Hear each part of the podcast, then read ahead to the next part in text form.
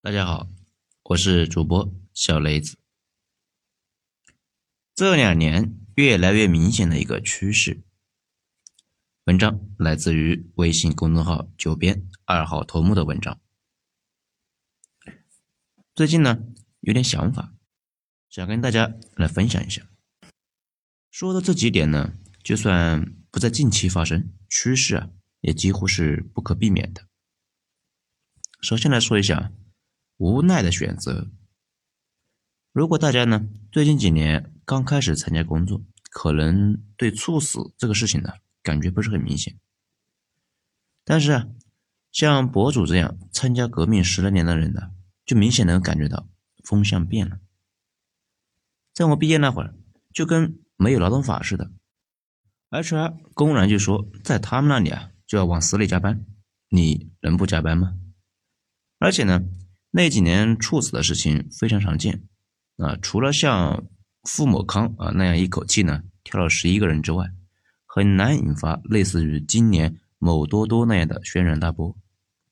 同样的，马云从马爸爸一路呢跌下了神坛，前段时间他在 B 站发视频，那被骂成了狗啊。曾经那个呢说什么都对，每句语录都会传遍朋友圈的人，似乎一夜之间。变成了万恶资本家，饱受工人爷爷的暴锤啊！代孕这种事情也一样，也不是什么新鲜事情，一直都有，今年突然就爆了。以及呢，去年出现了一大堆新词啊，什么内卷呐、后浪、打工人，不知道呢，大家有没有注意到，网络上对这类的问题的反响越来越大？其实仔细想想啊。这都是人们意识和社会层面的整体转型的过程，社会正在从无规则自由竞争向公平转换。以前是洪荒状态，需要呢开拓者，为了激励他们，条件是无规则高收益，赚到就是你的。既然没有规则，那所有的一切那都是可以定价的，甚至给鲜活的生命都明码标价。这里说一下。山西煤窑以前都是说的很清楚的，一条人命从十万到三十万。当然呢，这个事情在国家层面那是禁止的。既然生命有了价位，那就可以买卖。比如我小时候啊，山西黑煤矿日常瓦斯爆炸，因为黑煤矿的矿主经过简单的计算过，装一套瓦斯设备那需要几百万。如果呢不装这个东西啊，大概也不会出什么事。就算出了事，要赔偿一年呢，也就几十万。所以啊，那些煤窑坚决不装瓦斯处理设备，年年炸。而且当时有段时间出了事之后，经常呢就挖不到尸体，直接就埋在矿里面了。毕竟挖出来那还得花钱，所以啊，不如那就跟家属商量一下，能不能付点钱啊，别挖了。现在啊，大家觉得这个事情匪夷所思，在当时。大家都觉得稀松平常。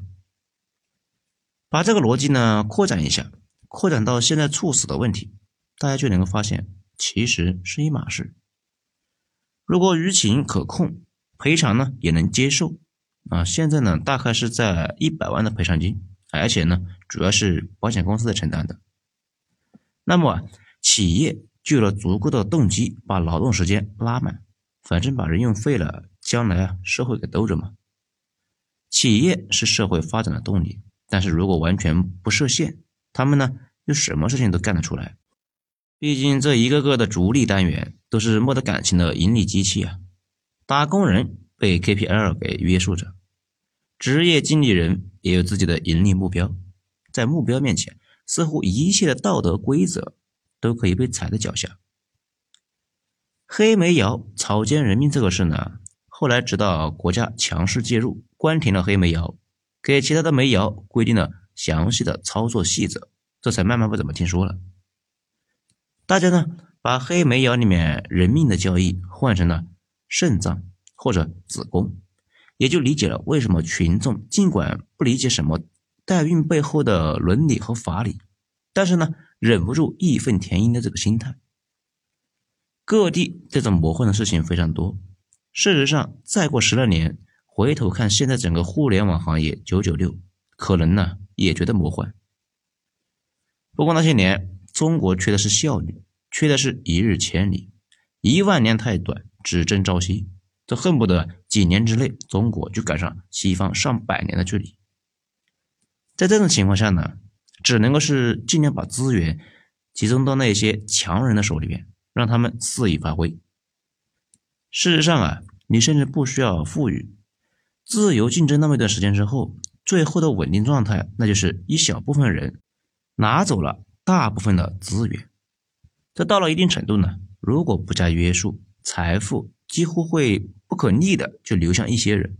经济好的时候呢，富人们赚大钱；经济不好的时候啊，他们赚的更多。比如呢，这段时间有报道，美国富人疫情爆发以来资产大增值啊，前六百五十人掌握四万亿美元财富，这个八个月的时间呢，总计增长了百分之三十三以上。是底部一点六亿人持有财产的两倍。目前，美国最富的六百五十亿亿万富翁总共财富有四万亿美元，较去年三月份激增一万亿美元。咱们再说一下社会反思这个问题。这两年呢，明显能够看出来，社会开始重新反思了，尤其是年轻人啊开始反思：如果继续过着那种生活。那就是给文明以岁月了，大家顶着巨大的风险，拼死拼活创造的巨大的 GDP，却跟自己没关系，那谁受得了呢？反思的声音越来越大，在这两年彻底形成了气候，舆论开始大反转。这如果搁在以前呢，会说中国人仇富，但其实这两年目睹了美国人的表演，大家也都看出来了，其实啊，在哪都差不多。中国叫阶级斗争，欧美呢叫民粹，这说的都是一回事，并且他们那边的麻烦会更大一些。甚至拜登上台之后列了七个政府的工作目标，其中就有弥合社会矛盾。这地主家那也碰上麻烦了，大家呢没法容忍一贫如洗，也没法一直容忍巨大的贫富差距和毫无希望的翻身的社会现实。杰克马的情况呢，也能很说明问题。他以前的目标是让天下没有难做的生意，这个呢是惠及大部分人的操作，大家当然满意了。但是呢，你现在把百分之八十的流量圈到天猫里面去，让淘宝的店主们为了剩下的那点流量打的是头破血流，最后啊谁也赚不着，而且顶着五十倍的杠杆来搞这个金融创新，钱自己挣，风险让社会承担。这难免呢，大家会有点意见。当然了，咱们在这里不是讨论这个对错，咱们讨论的是一个社会现实。对于现实来说，对错并不重要。我看呢，一些自由派的知识分子骂老百姓无知，说老百姓缺乏他们那种先进的商业精神。这就好像说你掉进个坑里面，你得自己想办法爬出去，而不是破口大骂这个坑的存在有问题一样。现在的现实呢，就是全世界都掉进了这个大坑里面，几乎没有一个国家老百姓对这个是满意的，并且在互联网的推波助澜之下，人们的怨气会更加巨大。达利欧呢，去年连续写了几篇文章，总结了过去几百年的历史，其中呢就提到，过度消费与借贷，财富和政治的鸿沟扩大之后，如果稍有不慎，它的内部紧张局势。可能会从可控走向革命或者是内战。这由于全世界经历了长达七十年的局部和平，其实战争是没停过的啊，只是呢不在主流大国之间打了而已。很多人不知道，以至于啊大家就忘记了一件事情：整个人类历史上战争和动荡是常态。现在这种稳定和繁荣反而不是。所以这达里欧的话。那也不是完全的危言耸听。以前呢，中国有不少的知识分子笑话这个欧洲搞福利养懒人，当然也包括我自己。但是啊，到这几年慢慢清晰了，那些国家并不是天生的爱折腾这个东西，而是社会发展到一定的程度，社会矛盾太大，只能够是想办法降低内部冲突，缓解矛盾。欧洲在过去几百年中。走在世界的前边，所以呢，他们提前走到了那个状态，在其他的国家呀，只是迟早的问题。或者说呢，其他的国家迟早也会面临冲突激化的一个情况，需要大家去思考怎么解决。尤其现在情势呢又不大一样，网络会无限放大情绪。比如大家听说什么郁闷的事情，本来以为啊只有自己一个人郁闷，这现在上网一看，咦，发现很多人都在讨论这个事情，很多人呢跟自己想法还差不多。郁闷那就可能会变成愤怒，稍加煽动，愤怒变成了暴乱。比如阿拉伯之春，美国前段时间的黑人零元购。报名冲击国会山，本质呢都是网络放大情绪之后演变成线下冲突。没有网络的话呢，很多时候啊，大家都不太明白自己的社会定位。比如美国人，他们看见工作不好找，如果放以前，首先是从自己身上找问题。这现在啊，有了网络，发现不止自己有类似的问题，意识到这是全社会的问题，被人一煽动，这无名之火顿时就上来了。不过啊，从现在情况来看，单纯的社会福利并不是彻底的解决方案。欧洲那边呢，也有不少的麻烦，比如欧洲科技在八九十年代之后，基本就陷入了停滞，税收太重，大量的富豪呢出逃等等等等。这个呢也非常值得大家的深思。还有日本，有个很奇怪的事情啊，几年前我跟一个日本公司的客户打了很长时间的交道，他突然说。他要离职了，今后呢没法合作了，这就让我非常纳闷了。哎，我说你们日本人不是不跳槽吗？老板也不能随便开除人，你这一把年纪了，怎么这么激进呢？还跟小年轻一样呢？他说：“我说对了一半，日本是不会随便开除员工，所以啊，很多企业都高工资养了一群老人。这个日本呢，有个奇怪的事情啊，老人们那特别有钱。”同时开出租车，便利店里的到处都是老人，他们的老人财富分化那也很严重。这就为了避免将来养一堆的老人，很多企业不愿意随便雇佣人，毕竟呢，一旦雇佣，将来不好开除。所以呢，企业选择大量录用非正式员工，就跟我们这边外包人员差不多。其实呢，现在我国啊，大公司也在使用这个外包。他们这些非正式的员工呢，平时和正式的员工是没差别的，但是稍微有点风吹草动，就会辞退这些非正式的人。他起点出了问题，从大学毕业一直都是非正式的，现在很为这个未来担忧。日本现在是消费低迷、负利率，社会一片的死气沉沉。有种说法认为啊，如果控制不好，东亚国家都会相继陷入日本的那种状态。日本呢是高位横盘，那其他国家可能还没到高位就狠了。咱们再说一下哈，接下来的思考，那将来怎么办呢？其实我也不知道，我现在想到的这几点可以当做底线来思考。首先，各个阶层承担的义务应该是接近或者是相同的，避免搭便车。我们知道啊，全世界纳税的主力。都是中产阶级，因为收富人的税那非常难，但一件事很难，不代表呢就不去做。如果一个人总是挑生活中容易的事情来做啊，用不了几年就会变成一个废物。政府也一样，得更加去做更艰难的事情。如果有些税比较难收，就不去收了，专心收好收的。这其实呢就是一种不平等，最后啊变成谁守法就欺负谁。可能呢，有人就要问了：如果收富人的税，他们跑到国外怎么弄呢？多简单的事情呢！如果你征税征到别人根本一毛钱都赚不到，那人家可能就要走了呀。如果别人赚到钱了，这个大头还自己留着，跑了那就是损失啊！他为什么要跑呢？此外，核心地段的房价直插云霄，这为什么这么高呢？难道是因为这些房子里的砖都掺了金子吗？当然不是。只是因为那些地方周围往往有最好的基础设施，医院、商场、娱乐设施、学校等等等等。有了这些东西啊，房价不但高，还会啊继续涨。那么就问题来了，这些设施是拿谁的钱来建的呢？当然是国家财政的公共开支。那既然是公共的，但便利主要是被周围的住户给占了，甚至呢推高周围的房价的收益也被这些住户给独占了。你说这合适吗？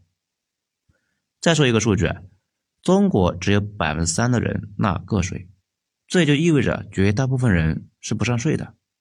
个人所得税逐步沦为了工资税，这本身也不合适。这里呢，倒也不是说为什么治国良策，而是说呢，接下来大家都应该思考一下这类的问题。很多问题都是先有共识，然后才有进步。共识就是力量嘛。其次，降低贫富差距本身不是个道德问题，而是一个经济问题。现在形势已经很明显了，接下来呢，我国肯定是内需为主。如果贫富差距太大，少数人控制太多的财富，剩下的人呢没钱，自然就没法去消费，也就谈不上内需。毕竟有钱人不会去买国产车，也不会消费国产便宜些的衣服，大部分的钱都购买海外的奢侈品，酒那是个例外啊。所以呢，大家批评茅台那也不太合适。有钱人不消费茅台，就会去消费那些贵的没谱的洋酒。相反呢，消费茅台。反而是肉烂在锅里，而且茅台啊看着挺贵的，但是跟那些洋酒比起来就是个弟弟。而且由于收入曲线的影响，收入越高的人，其实日常开支在收入中的比例是很低的，剩下的呢都投入了购买资产什么的，反倒是进一步推高了资产的价格。这也就是说啊，他们的钱对内需的提振影响非常的小，反而普通人。构成了消费的重头戏，消费的呢也是我国生产的东西。我国现状是奢侈品消费世界第一啊，同时消费品市场却极度的依赖海外，这说明呢有钱人大量的在海外消费，普通人的消费力却没有那么大。现状尽管是外贸依存度已经下降，但是依旧是太过于依赖海外。此外呢，包括那些以平等著称的北欧国家。初次分配也没有多么公平，他们呢也是通过二次分配才压低了基尼系数，只是啊他们压的有点太低了，反而在一定程度上影响了社会的活跃度。不过最重要的是还是发展的机会。我们呢之前有讲过马克思的说法，说马克思不谈道德，只谈逻辑。他认为啊，社会财富归根结底都是人创造的。一个自由的人，创造力才能够充分的发挥。每个人的自由发展是一切人的自由发展的条件。很多人呢，不是没才能，而是太穷，束缚了自由，没自由就没法发展，只能够是一辈子当生产线的工人，自然就不能够去发挥天赋，比如做画家、小说家、物理学家。一个贫穷的社会。会复述所有人的自由，贫富差距的社会限制大部分人的自由，也就限制了社会的财富，注定是没前途的。贫富呢，最大的问题不单单是贫穷本身，而是在于贫穷会复述创造力。这种情况之下，太多的人天赋也就发挥不出来，既没法创造财富改变自己，也没法影响周围人的生活。这也就是为什么说。扶贫是一件意义深远、怎么夸都不为过的事情。抛开那些高大上的词，咱们不谈。扶贫工作最大的好处啊，是通过一定的投资，让贫困区的经济运转起来，把各地的禀赋利用起来。毕竟种地、养殖、旅游、光伏，这总有一个能够搞出点什么吧？或者呢，修一条公路，当地就能够被激活。或者修个水库，出来千亩农田，而且能把基层贫困的群众从坑里面拉出来，释放生产力，而且通过搞经济，把相关的经济运转的知识和外部世界的模样传递到贫困地区，这样扶贫就是一只看得见的手，把他们捞出来，不至于被整个社会越甩越远。这也是为什么美国《纽约时报》说。中国花了七千亿搞扶贫，不太划算的时候，下边呢一群美国人说，人家中国帮贫困人口脱贫不划算，我们把钱给军火商，然后把别的国家炸个稀烂就划算了。这就叫做公道自在人心。这也是为什么我强烈支持扶贫。长期看来，这个事情功德无量。在最后呢，说一下，二零二零年发生了一件事情。长期看来，可能是影响深远。中国发了一批负利率的国债，被欧洲疯抢了。所以呢，大家说没有好的投资机会的时候，多想一想，现在是负利率时代，投资机会本来就变得稀缺，全球范围内的增长时代要结束了，今后就是微增长时代，很多之前没有注意到的矛盾都会被激活，公平的呼声今后啊。肯定会越来越高，不过呢，也不是坏事。如果协调好了，效率和公平本身并不矛盾。正如我们上面说的，降低贫富差距、提高基层收入，本身就是在提振内需、降低社会矛盾。这本身呢，就是一件能够让各方都受益的事情。好了，今天就讲到这里，精彩咱们下次接着继续。有好的想法或者是建议，欢迎在评论区留言，谢谢。